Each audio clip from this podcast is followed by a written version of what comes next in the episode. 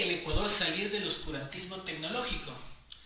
El 19 de julio, el medio digital La Posta daba a conocer a todo el país que un grupo de criminales cibernéticos habrían logrado instalar de forma exitosa un software malicioso en el sistema informático de la Corporación Nacional de Telecomunicaciones CNT. El programa de los atacantes habría logrado bloquear el acceso a una importantísima cantidad de datos de CNT mediante la alteración de estos hasta volverlos irreconocibles.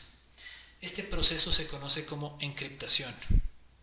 Dentro de la información comprometida, según la publicación del mismo medio digital, podría encontrarse documentos de gran valor para el país, como por ejemplo la información de la Secretaría de Inteligencia, puesto que CNT sería responsable de las bases electrónicas de datos de gran parte del sector público. Los delincuentes informáticos habrían pedido decenas de millones de dólares para no eliminar o difundir toda la información comprometida. Esta impactante noticia más allá del enorme riesgo que representa para todos los ecuatorianos, invita a reflexionar si el país está realmente preparado para enfrentar los problemas que surgen en la era tecnológica que vivimos.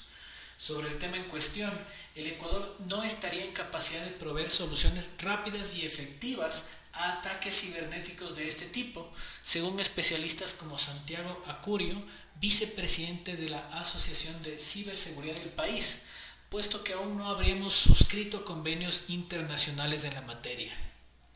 Otro factor imprescindible para considerar es la creciente dependencia externa del Ecuador para poder resolver problemas de índole tecnológico.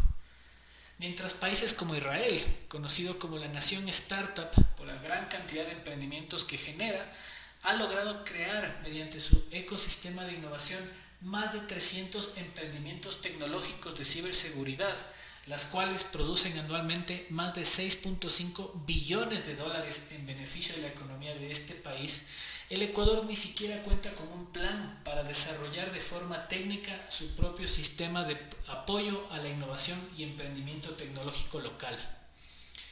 Mientras nuestros gobernantes se enfoquen únicamente en megaproyectos como la refinación de productos primarios, tales como el petróleo y la minería, seguiremos sumidos en el oscurantismo tecnológico que vivimos, el cual cada vez irá aumentando producto de la innovación a nivel internacional. Quizás es momento de que el Ecuador empiece a entender lo que otros países comprendieron hace varias décadas. En la era tecnológica, apostar al talento humano es invertir en el progreso real y definitivo de un país. La Secretaría Nacional de Educación Superior, Ciencia, Tecnología e Innovación, CENESID, juega un rol fundamental en este aspecto. Todavía está por verse cuál será el plan de esta cartera de Estado en el Ecuador del encuentro.